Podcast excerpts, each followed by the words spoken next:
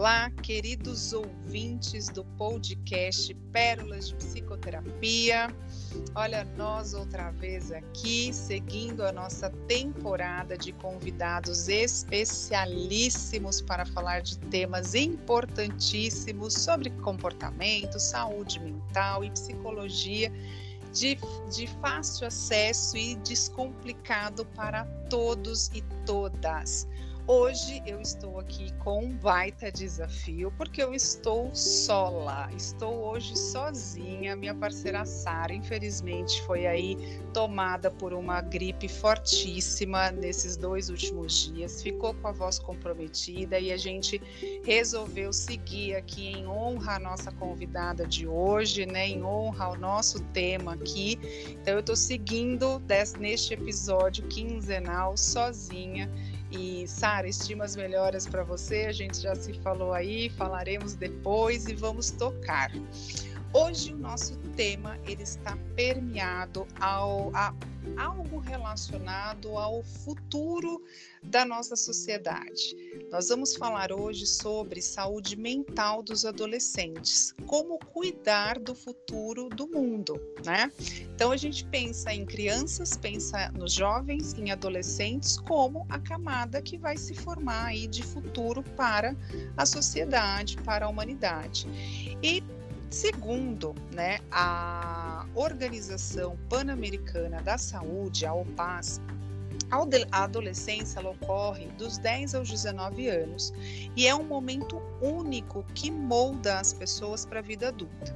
Enquanto a maioria dos adolescentes tem uma boa saúde mental, múltiplas mudanças físicas, emocionais e sociais, incluindo a exposição à pobreza, abuso ou violência, podem tornar os adolescentes vulneráveis a condições de saúde mental promover o bem-estar psicológico e protegê-los de experiências adversas e fatores de risco que possam afetar seu potencial de prosperar não são apenas fundamentais para o seu bem-estar, mas também para a sua saúde física e mental na vida adulta.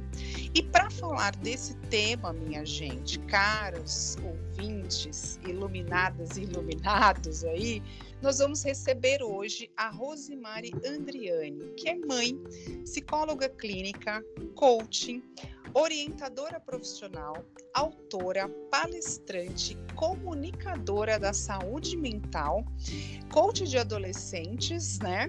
Coach de vida aí para os adolescentes e é, criadora do jogo de tabuleiro Destrave Sua Chave. Rosemary Andriani, seja muito bem-vinda. Gratidão mais uma vez por ter aceito o nosso convite. Tudo bem com você aí? Olá, Vivi, muito obrigada pelo convite. Um beijo para Sara e parabéns pelo tema. Afinal de contas, são esses nossos jovens que trarão, né, o sucesso desse nosso mundo. Isso mesmo, Rô. É, a gente, como eu comentei, né, criança e adolescente é a nossa base, né? É só olhar para gente adulto, quais as dificuldades que a gente tem enquanto adulto, né, que está refletido a partir da nossa infância, a partir do que a gente vivenciou e experienciou na adolescência, né? Então, assim, segundo a OPAS, seguindo aqui né, as, as diretrizes, aqui, as informações da OPAS, as condições de saúde mental são responsáveis por 16% da, da carga global de doenças e lesões em pessoas com idade entre 10 e 19 anos. A partir daí, Rose, como você tem percebido a saúde mental dos adolescentes no seu trabalho como psicóloga clínica? Vivi, cada vez mais a procura dos adolescentes por terapia nesse momento pós-pandêmico tem sido maior. O que eu percebo são esses jovens cada vez mais com autoestima rebaixada, é, estão preocupados, eles percebem uma falta de disposição para fazer aquilo que eles gostavam tanto, de repente perdem o interesse, né? Então eu vejo hoje uma geração de adolescentes que, a partir do advento da pandemia, e vivenciando né, o isolamento social, as dificuldades da saúde pública. Hoje nós não sabemos quem são os jovens e se eles têm família, o que estão sofrendo. É, eu não posso chegar para o jovem e perguntar diretamente como vai sua mãe e seu pai, porque às vezes não tem mais pai, não tem mais mãe. Então, são muitas situações que levam esse jovem hoje para um estresse. São fatores externos que cada vez mais estão acometendo os nossos jovens e trazendo uma saúde mental comprometida. E nós não podemos esquecer de entender e compreender que esse jovem está num processo de transição do desenvolvimento. Cada uhum. jovem tem o seu tempo, cada jovem tem a sua história e nós, enquanto adultos, enquanto profissionais, precisamos entender esse jovem. Ótimo. É, Rose, segundo aqui a OPAS, metade de todas as condições de saúde mental começam aos 14 anos, mas a maioria dos casos não é detectada e nem tratada. A gente imagina aí, né, que até por conta desse cenário que você trouxe, né, por essa condição de configuração familiar, né, que a gente não está mais hoje com aquela, é, é, aquela figura, aquele cenário de família tradicional, onde a gente tem os pilares ali, né, onde realmente os pais estão totalmente voltados para essa educação. É, sempre teve terceirizações na educação, mas hoje, atualmente, a gente percebe muito mais essa terceirização, né? Então, pensando que os adolescentes serão os adultos do futuro próximo, né? E pais das crianças que também virão, desse modo, como a gente pode criar melhores condições e campanhas em atenção à saúde mental dos adolescentes de um modo geral? Que imagem você tem a nos mostrar sobre esse tema?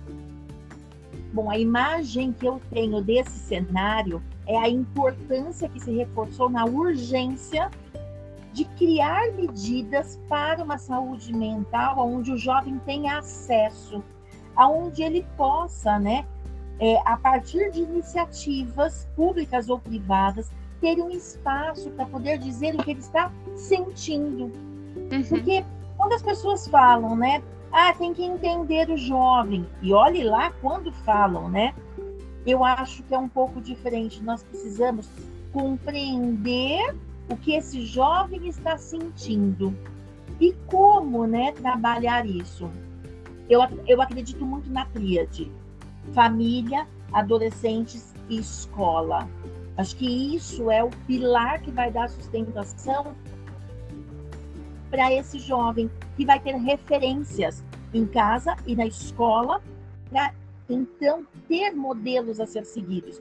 Porém, nesse ambiente, muitas vezes ele não está podendo falar. Muitas vezes ele até fala, mas ele não tem uma escuta necessária. Porque quem é esse adulto hoje que está com o jovem?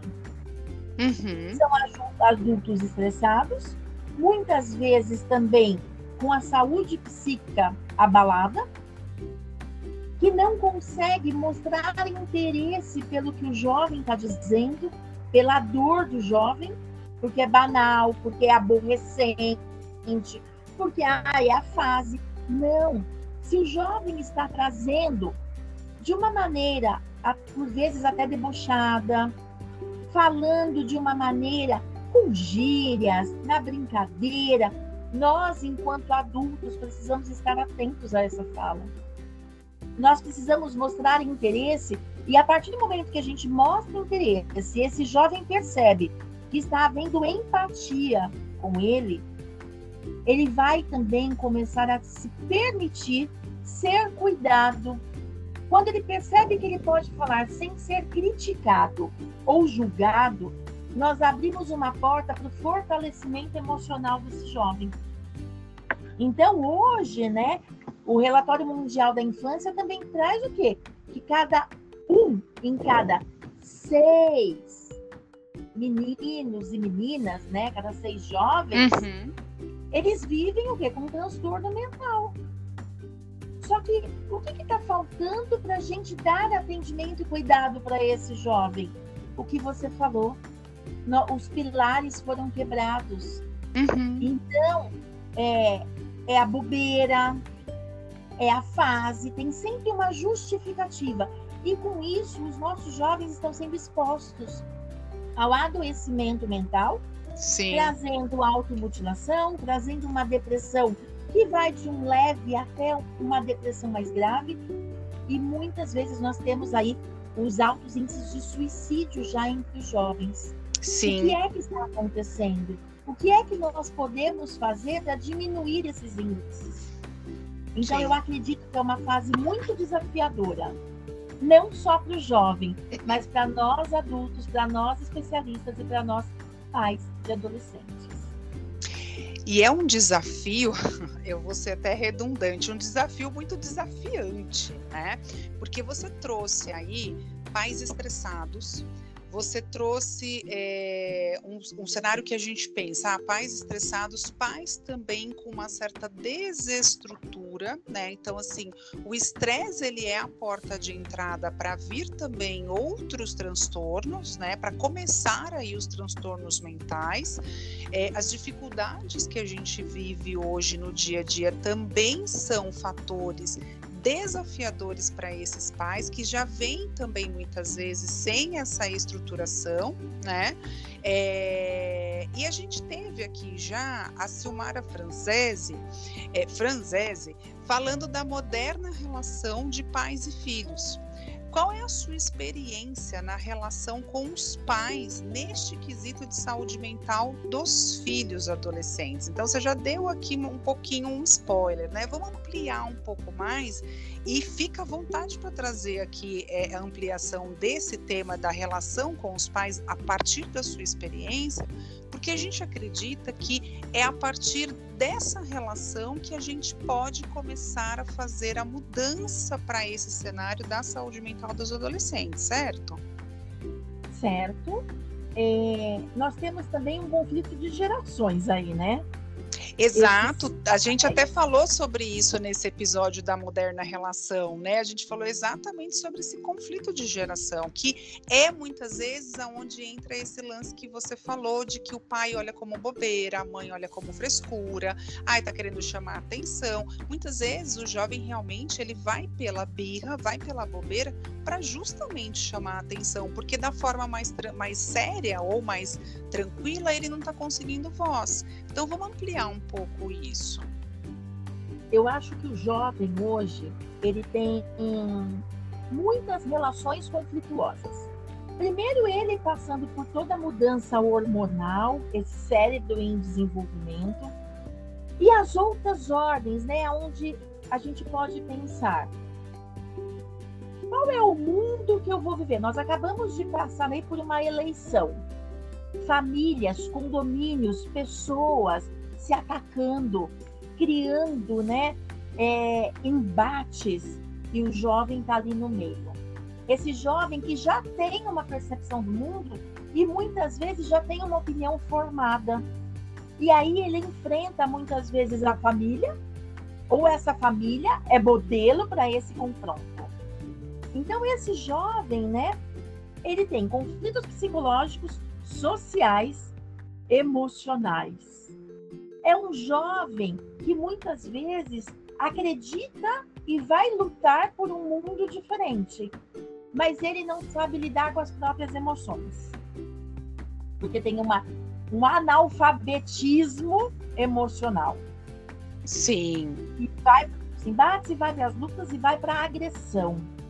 Nós temos o jovem também nessa construção de identidade de gênero que muitas vezes o próprio pai, a própria mãe, a religião que estão uhum. inseridos, não acolhe esse jovem. É uma fase onde o jovem está descobrindo e se questionando.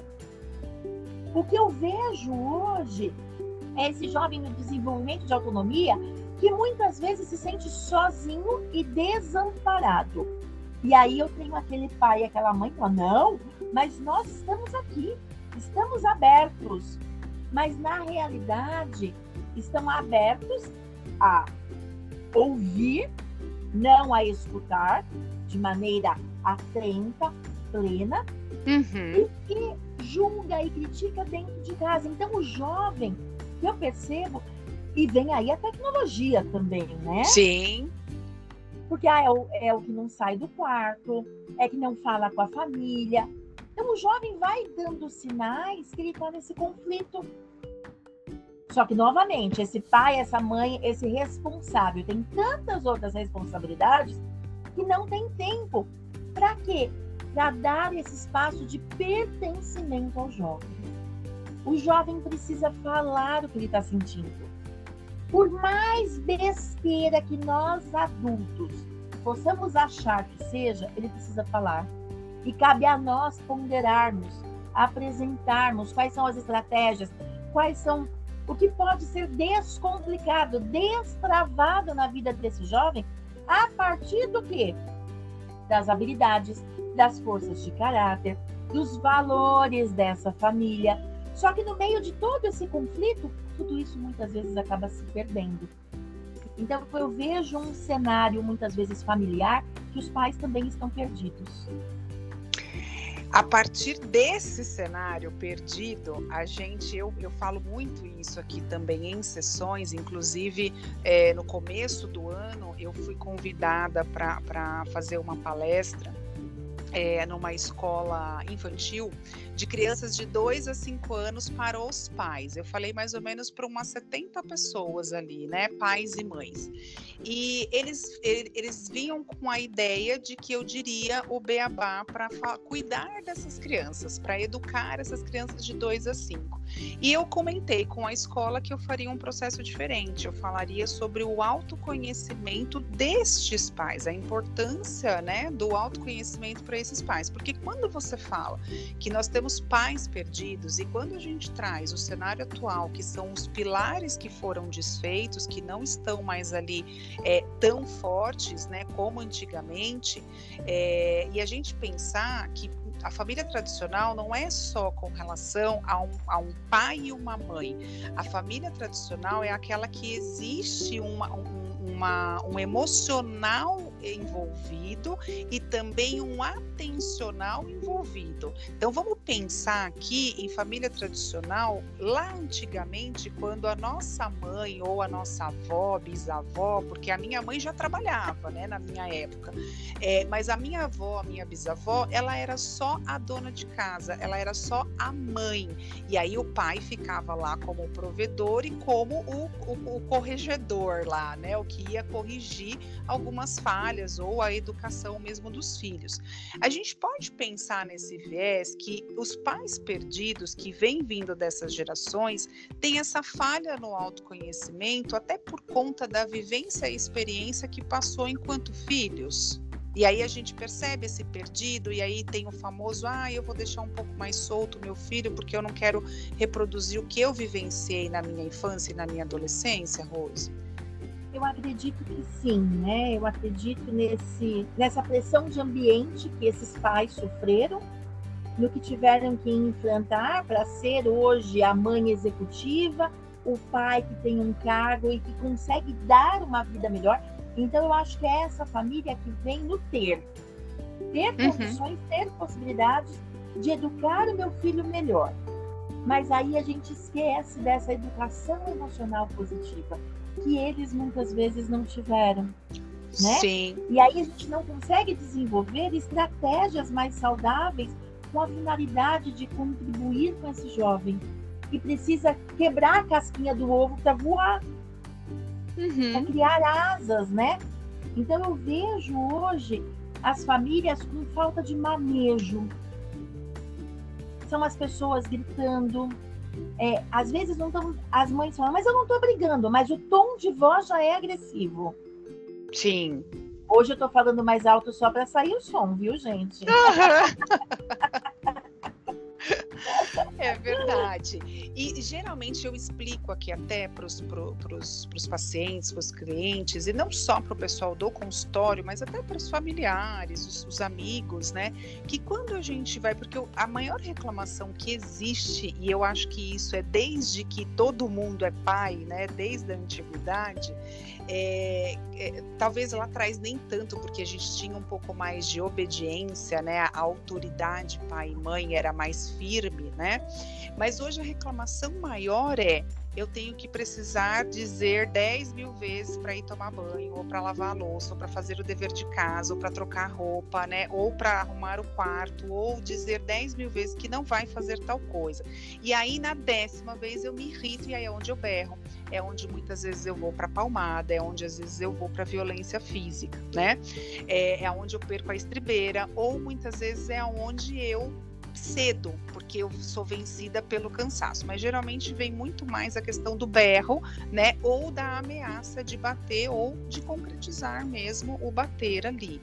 É, a partir disso, né, a gente percebe que esse, essa pessoa, esse tutor que vai para gritar, é, ele está faltando com uma limitação, porque o, a, o adolescente e a criança que tem que pedir 10 vezes, tem que insistir, ele está faltando com uma limitação. É, e a gente também percebe que esse pai e essa mãe está sendo contrariado, ou seja, ele não foi atendido. E aí isso também reflete com os momentos em que ele não foi atendido ao longo da vida dele. E aí ele projeta, ele reflete esse não atendimento a partir do filho. E é onde vai para a agressão, tanto verbal quanto física. A gente consegue fazer essa ligação, Rose, dessa, desse não limite e desse não atendimento desses pais enquanto adultos? Adultos? Vivi, eu penso o seguinte: se essa mãe e esse pai tem que falar 10 mil vezes, aí entra na questão do autoconhecimento dessa mãe e desse pai. O que é que está acontecendo nessa comunicação que ela não está sendo assertiva? E aí a gente já Boa. começa a construir e desenvolver o quê? Uma relação saudável a partir da comunicação. Se você está falando para o seu adolescente, vamos lá, e você vai deixá-lo no shopping, porque o adolescente vai, o pré-adolescente já vai, o adolescente vai também. Uhum. E que tal hora nós vamos buscá-lo, e tal hora ele não está naquele lugar, aonde foi falha a comunicação? Sim. Então, eu acredito assim. Eu sempre falo para os meus pacientes, para os meus clientes. Nessa fase da adolescência, tudo é conquista. Uhum. E os pais precisam deixar muito claro que eles vão ganhar autonomia e serão, serão valorizados a partir do momento que eles, eles também valorizam as permissões que os pais abrem. Então, se eu estou deixando você ir no shopping com seus amigos, é porque eu confio em você. Se nós estamos combinando um horário, eu quero que cumpra, para eu, então, o pai dizer: Uau, que bom, próxima vez eu posso deixar meia hora a mais. Uhum. E na vida é assim. A gente tem que apresentar. Nós temos ali uma concessão. Eu tenho que mostrar que eu sei, que eu vou usar com respeito, com, com exatidão, para que então eu tenha uma resposta favorável para que eu consiga na próxima vez. Então eu acredito que esse construir essa relação entre os pais precisa passar por uma comunicação assertiva. Tá. Não é mãe dizendo, ah, pode, ô fulano, uhum. pega lá, faz lá. É, olho no olho, vem cá, preciso uhum. da sua ajuda. Olha, eu vou autorizar você fazer tal coisa, mas eu em troca, uhum. eu preciso de boas notas, eu preciso do seu bom comportamento. E assim nós vamos criando uma relação onde o jovem vai valorizando as responsabilidades, o comprometimento dele com a situação, para que ele seja respeitado e que ele possa ser encorajado a ter outras relações de maneira autônoma. Nossa, deu para entender. É, é, ela fez uma cara agora, gente, assim, é, é, né? Ficou claro, né? Assim, preciso desenhar mais? Não, super claro, né? Ela fez uma carinha muito engraçada, assim, no tipo, é! é... Porque eu falo muito, né, Vivi? E aí... É, sim, não, você é muito expansiva, assim, na, né, no gestual e principalmente na, na, na feição. E é exatamente isso. É, a gente tem aqui, você falou da tríade, né? Pais, é, é, né? Filhos, né? E aí os, os responsáveis. A gente tem uma, um, um, outro pilares aqui, outros pilares aqui também, que é essa comunicação assertiva, essa igualdade. Quando você fala de vamos olhar olho no olho, é a igualdade de entender que aquele, aquele ser também é um ser humano tanto quanto eu, mesmo ele sendo meu filho, mesmo eu sendo autoridade dele, eu sendo responsável por ele, ele é um ser humano. Antes dele ser o meu filho, de receber este rótulo, né, de ter o meu sangue, ele é um ser humano. Então, poder ter essa igualdade, poder essa, ter essa comunicação assertiva, e aí isso vai vir a partir do autoconhecimento, né? Eu falo muito de autoconhecimento, dessa palavra autoconhecimento aqui no podcast. Quem acompanha aqui os nossos episódios ouve o tempo todo eu falando sobre a famosinha palavra que eu adoro, que é autoconhecimento. E eu digo muito isso também em consultório, até porque a minha, uma das minhas vertentes de cuidado na clínica é o autoconhecimento, é a promoção do autoconhecimento, assim como você. Você está trabalhando num campo que é exatamente a reestruturação dessas pessoas que vão se tornar adultas, né? E a gente tem, né, é, as consequências de não abordar as condições de saúde mental dos adolescentes, elas se estendem para a vida adulta, prejudicando essa saúde tanto física, mental, emocional e limitando futuras oportunidades. A partir daí, você trouxe um pouquinho aí desse spoiler, né? Olhando para o nosso mundo atual, onde a gente tem os filhos do quarto e das telas, quais são os maiores indícios, Rose, de que a saúde mental de um adolescente está comprometida? O que é que os pais precisam realmente estar atentos para perceber que, opa, meu adolescente aqui está com a saúde mental falha? Olha, eu acho que quando o adolescente para de dar trabalho, uau, aconteceu alguma coisa. É verdade, é verdade. É igual criança quieta demais, né? Tá muito quieto, tá muito calado. Muitas vezes é ali um problema, tem ali um problema, né? É, eu acredito que sempre, né? E nós sabemos que todo excesso apresenta uma falta, né? Uhum. Só que esses excessos hoje de tecnologia, de cyberbullying, aí nós temos aí vários diversos podcasts, né? É. Mas eu acredito assim que esse excesso de tecnologia, esse filho no quarto, ele traz problemas sociais. Vai ser a dificuldade de um relacionamento interpessoal, vai ser aquele jovem que não vai é, é, conversar, dialogar, trabalhar em equipe, que vai, que já está se isolando e isso pode trazer comprometimento e pode inclusive estar apresentando um sinal de um transtorno mental que precisa uhum. ser avaliado. É o jovem que já começa a ter traços narcisistas, porque está uhum. do jeito dele, com uma dificuldade de lidar com, com a frustração, que vai entrando numa depressão, na própria ansiedade, porque a tecnologia apertou um botão, plim, o resultado está ali. O imediatismo, né? O imediatismo, e ele acredita que a vida aqui fora vai ser assim. Eu não quero, quero diferente. Não, para você chegar no mundo foram nove meses. para você se tornar um adolescente foram décadas. Sim. E aí a gente perde isso com uma dependência, uma dependência que tem todo um estímulo visual e tem toda uma motivação e engajamento. E aí é o que eu pergunto, né? E eu faço sempre os pais, os professores. O que é que está pensarem? O que é que está faltando para nós para voltarmos a ter engajamento? Eu me lembro na minha adolescência que nós nos juntávamos para fazer bailinho na, na garagem. Uhum vamos à tarde no domingo para jogar truco, para jogar baralho, para ir jogar vôlei. Me lembro quando minha mãe comprou aquela redinha para colocar na, na mesa da cozinha que abria, que era oval, onde a gente ficava fazendo time, passava a tarde jogando em grupo. Então, aonde é que nós, pais irresponsáveis, também perdemos o tom para abrir possibilidades para esses jovens terem experiências em grupo, em família, em união, em respeito. Porque é a partir de tudo isso que nós vamos, quando esse jovem percebe que ele tem um pertencimento a esse grupo, e nada melhor do que o viés familiar, que ele vai ter o quê? A segurança. A segurança que vai dar autonomia, a segurança que vai fazer ele ter atitudes mais firmes, mais justas, que vai empoderá-lo uhum. para tomar decisões, para buscar uma profissão. Porque muitas vezes nem conseguem falar com os pais sobre a profissão que vai escolher. Então, nós precisamos trazer de volta para que os nossos jovens tenham saúde mental.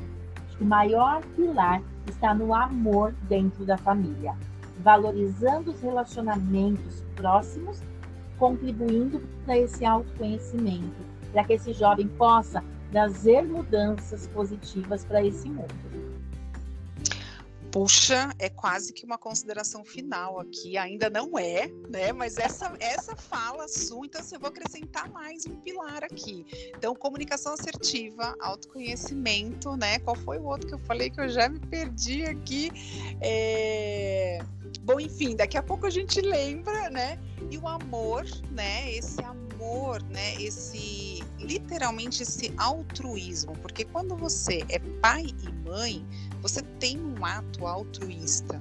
Você muitas vezes se anula, você muitas vezes para a sua vida, faz uma pausa na sua vida para poder cuidar de uma outra vida que está em desenvolvimento. Então, você, enquanto pai e mãe, você é tão responsável quanto você imagina que é responsável por essa vida que está em desenvolvimento. E aí, né, Rose, a, mais uma vez a importância do autoconhecimento desse pai e dessa mãe, porque ele está gerindo um desenvolvimento humano ali. E aí, quando você fala de pertencimento, você fala de é, é, relação com o outro, a gente está falando do primeiro modelo de sociedade que a gente recebe na vida, que são os pais, que é a família, onde a gente tem divergências, onde nós somos do mesmo sangue, mas meu pai tem temperamento X e minha mãe tem um comportamento Y. E eu tenho um irmão ou dez irmãos, cada um de um jeito. E raramente um ou outro eu tenho afinidade. Então, assim, eu sou só mais um nesta mini sociedade que eu vivencio, né? E, e, e a promoção da saúde mental e a prevenção de transtornos, eles são fundamentais para ajudar esse adolescente a prosperar. E aí, claro, ele ser um adulto de sucesso na vida emocional, tendo, por exemplo, inteligência emocional, tendo, por exemplo, a autorresponsabilidade, tendo, por exemplo, o autoconhecimento, tendo, por exemplo, a comunicação assertiva, tendo, por exemplo, o amor como pilares, né? Pegando aí os, seu, os seus ganchos. Então, em todo o mundo, Rose, a depressão é uma das principais causas de doenças e incapacidade entre os adolescentes. A gente já falou aqui um pouquinho, né? Tem muitos estudos aí comprovando. A gente tem a própria suicidologia, que é a ciência aí que estuda o suicídio, é, trazendo a informação que o suicídio é a terceira principal causa de morte entre adolescentes de 15 a 19 anos, tá? Então, as consequências, né, da gente não abordar essas condições humanas, elas vão se estendendo para o resto da vida. A partir daí, você falou uma hora, né? Falou da, da, da, da responsabilidade também da escola. Quando os pais a própria família e até a própria escola devem procurar um auxílio profissional para este adolescente. Então, a gente veio caminhando aqui um pouquinho contando a história da, dessa saúde mental, você trouxe alguns cenários, a gente acabou de falar sobre indícios que, com, que vão é, é, mostrar que a saúde mental está comprometida. Quando é que esses pais, quando é que a família, quando é que a própria escola deve procurar um auxílio profissional para esse adolescente? Bom, Vivi, para quem está nos escutando, eu acredito muito nessa tríade. Sou como a Vivi, acredito muito no autoconhecimento, tenho feito aí jornadas pedagógicas, e o que eu percebo é a necessidade da escola promover autoconhecimento para os professores, porque os adultos não estão se reconhecendo enquanto seres. Então, enquanto pai, enquanto professor, eu preciso conseguir enxergar no outro algumas dificuldades. Então, algumas delas, percebeu o aluno mais estressado do que antes, irritado, é, nota, rebaixamento de aprendizado, notas baixas, uhum. é, agressividade, são fatores que o professor, se atento a esse aluno, vai perceber. Mas um, um professor com 40, 30 alunos numa sala, que pega três turnos, manhã, tarde e noite, ele não uhum. vai olhar para esse jovem à noite. Não. E por isso as escolas do ensino médio à noite são tão mal faladas. Hoje uhum. nós temos um sistema diferente para o ensino médio, mas nós precisamos cuidar desse adulto que cuida desse jovem. Percebe a cadeia e a importância da saúde Sim. mental? Sim. Porque senão ninguém vai olhar para esse jovem. As pessoas estão sem tempo. Então, o que o mais vamos pensar no cenário positivo? Essa escola, agora com as novas diretrizes da BNCC Maravilha, precisam colocar em prática, porque muitas escolas têm o programa, mas não colocam em prática, uhum. porque não tem um especialista. Então, nós precisamos colocar ali o reconhecimento e o, o conhecimento e o reconhecimento das emoções básicas. Sim. Precisa dar essa, esse aprendizado. Essa educação emocional, essa né? Essa educação. É, esse jovem precisa ter espaço para fala, para sentir. E é por isso que né, todo o meu trabalho é focado para essa fala mais divertida, mais lúdica. Nós precisamos ensinar o nosso jovem a trabalhar a gestão do tempo, porque para eles, assim, que estão vindo de dois anos de reclusão aí de pandemia, o tempo acabou, perdeu, e aí já estão doentes, porque não terminou, não fez formatura de ensino médio, porque não desceu as escadarias da escola para fechar o ciclo. Então, nós precisamos trabalhar, nós precisamos dar atividades físicas, dança, trabalhar com o corpo, arte terapia, momentos para que eles possam reencontrar o prazer mesmo dentro da escola, porque hoje, nesse momento pós-pandêmico, os jovens não estão gostando de ir para a escola.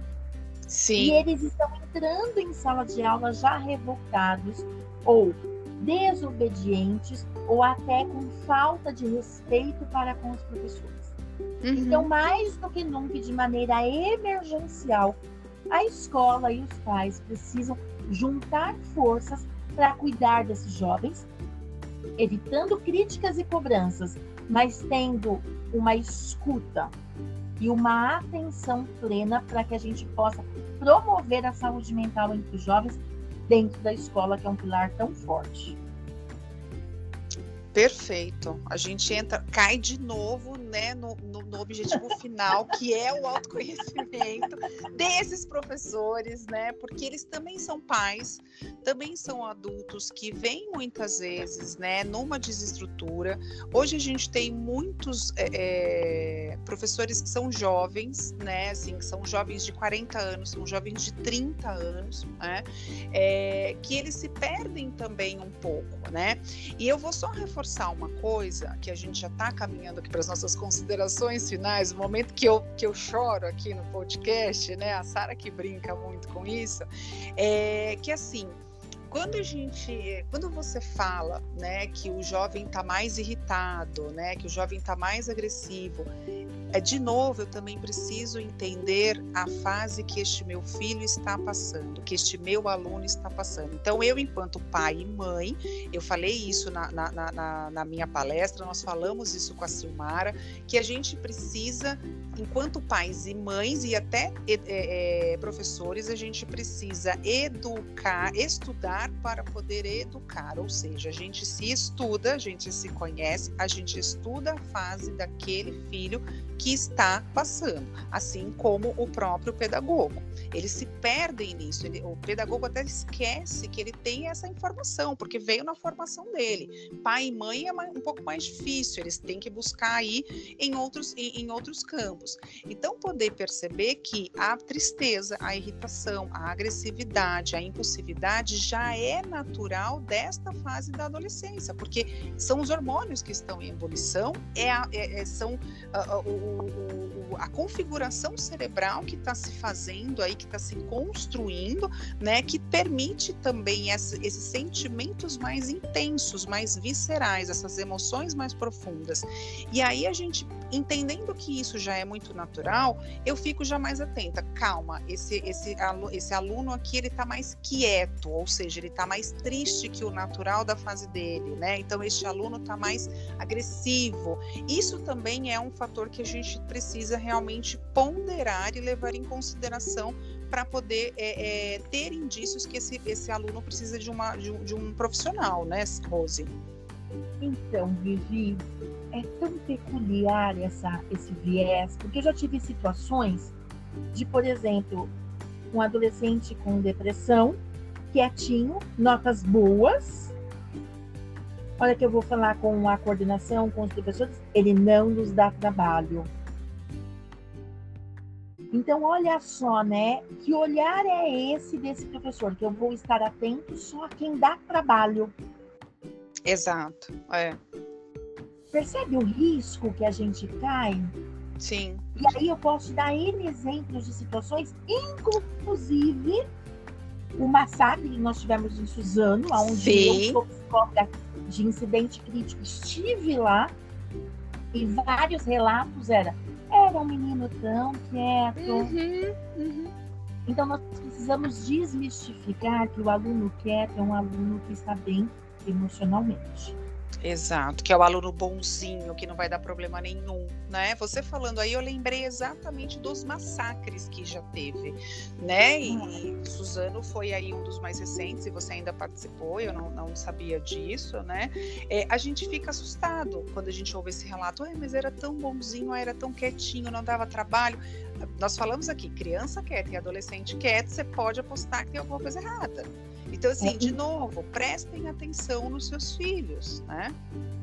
E mais do que isso, né? Deixem de lado o julgamento, a discriminação Sim. e o olhar crítico. Olhe para a essência. E aí acho que cabe também a todos nós adultos trabalharmos, né, essa nossa gestão do tempo, para uhum. olhar uhum. além do que se pode ver com os olhos, mas que a gente possa perceber e sentir o que esse jovem está querendo nos mostrar. Sim, exato. Vamos agora para as considerações finais, né? Rose, nossa, passou muito rápido. Eu vi agora aqui que até avançou o tempo aqui, eu não sei o que aconteceu, mas enfim. É, a partir disso tudo que a gente falou aqui, que ficou assim, é, até faltando, a gente sempre tem essa sensação que falta, e a gente tem, na verdade, a certeza que cada episódio ele merece uma parte 2, né? Então, para a gente não ampliar tanto aqui, é, que, a, que a, nossa, a, a nossa proposta de ser uma coisa um pouco mais, mais enxuta, né? As considerações finais a partir de tudo isso que a gente falou. Então, aqui você pode dizer um pouquinho lá sobre o seu, sobre o seu jogo, trazer onde a gente encontra a Rosimari para falar sobre orientação profissional, para falar sobre coach de adolescentes, para falar sobre família e adolescentes. Qual é a sua mensagem, além da mensagem que você já disse, que é o amor, né? Então, o que mais você pode contribuir aqui de consideração final? Eu quero deixar uma frase da reflexão, que é uma frase, inclusive, que está no livro que eu sou coautora, onde o capítulo é Socorro, como lidar com o adolescente. Então, assim, a frase é do Isamitiba, a adolescência é um segundo parto, nascer da família para andar sozinho na sociedade. Então, nós temos um grande parto com esse nosso jovem, que precisa se sentir seguro, acolhido e amado. Então, para você que é pai, que é professor, busque se conhecer para ajudar esse jovem. É, eu trabalho muito todas essas questões a partir da ludicidade. Então eu falo, eu sempre brinco, né? Que eu falo coisas sérias brincando, levando reflexões. Então o jogo de tabuleiro destrave a sua chave é para trabalhar com adolescente, o autoconhecimento, é para trabalhar a escolha profissional, é para trabalhar a gestão do tempo. Fora isso, eu levo também para a escola, né, um trabalho chamado PASSE, que é o Programa de Acolhimento à Comunidade Escolar, onde nós levamos pílulas de autoconhecimento, drops para esses professores conseguirem ter esse conhecimento para poder ajudar esses jovens e essas crianças. Muito bom. Porque não dá só para ajudar a criança e os jovens a gente não pensar antes nesse Sim. adulto que perdeu uma fase da escola, da escola do autoconhecimento, da educação emocional positiva, das habilidades socioemocionais. Então a minha, eu quero que você, papai e mamãe, busque ajuda, busque ajuda de um profissional especializado. As minhas redes sociais são sempre Rosemari com Y Andreane, tudo junto. Estarei à disposição para contribuir com vocês, né? E sempre trazendo a importância de refletir para então decidir. Com amor, isso nós com certeza não teremos tantas dificuldades, Vivi. Muito obrigada pela oportunidade, viu? Nossa, gratidão você por estar aqui no nosso canal, por contribuir tão lindamente, né? É, foi mais um episódio especial mesmo, né? Eu, eu, digo que todos realmente são especiais porque vocês estão contribuindo muito aqui. É, a gente tem tido assim cada vez mais audiência a partir dos, do, dos episódios, esses episódios em que a gente fala de filhos, que a gente fala de, de, de família, né? De pais, de mães é, eles têm um, um, uma visibilidade maior. Então a gente vai percebendo em que as pessoas realmente estão precisando de mais informação, estão precisando de mais acolhimento a partir deste viés família. O que é que está acontecendo com essas famílias, né? Por que é que as pessoas estão pedindo socorro dessa forma, né? É, onde é que eu estou falhando com a minha comunicação assertiva, né? Que não está sendo assertiva. Onde é que eu estou falhando por não ter o autoconhecimento? Onde é que eu estou falhando por não ter o amor? Onde é que eu estou fa falhando por escutar e não ouvir? Porque tem uma diferença, né? Entre, entre escutar e, e, e ouvir. Onde é que eu não, eu, onde é que eu estou falhando, na verdade, por conta que falharam comigo lá atrás? Então, assim, poder rever, essas são as minhas considerações, né? Poder vocês, pais e mães, reverem as suas, os seus próprios conceitos, reverem a própria educação que vocês receberam, né? Então, assim, eu gosto muito de uma frase do Jean Paul Sartre que eu ouvi, assim, há muitos anos e, e foi por um processo meu e eu trago até hoje, eu trago muito aqui no consultório, que é não importa o que fizeram com você, e não é desdenhando da sua história. O que importa é o que você vai fazer com aquilo que fizeram com você. Então, hoje você é pai e mãe.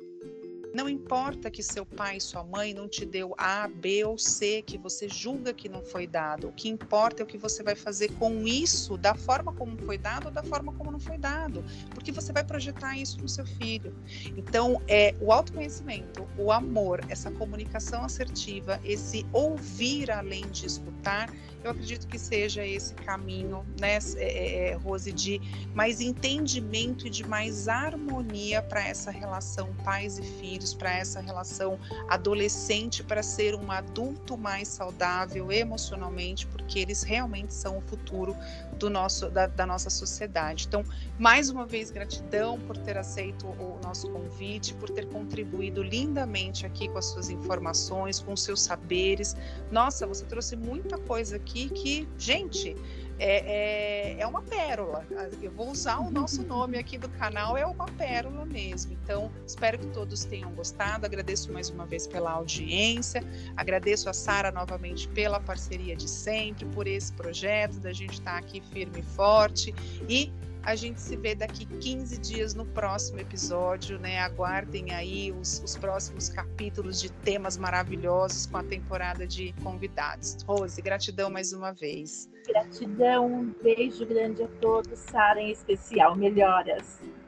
Beijo, gente, até.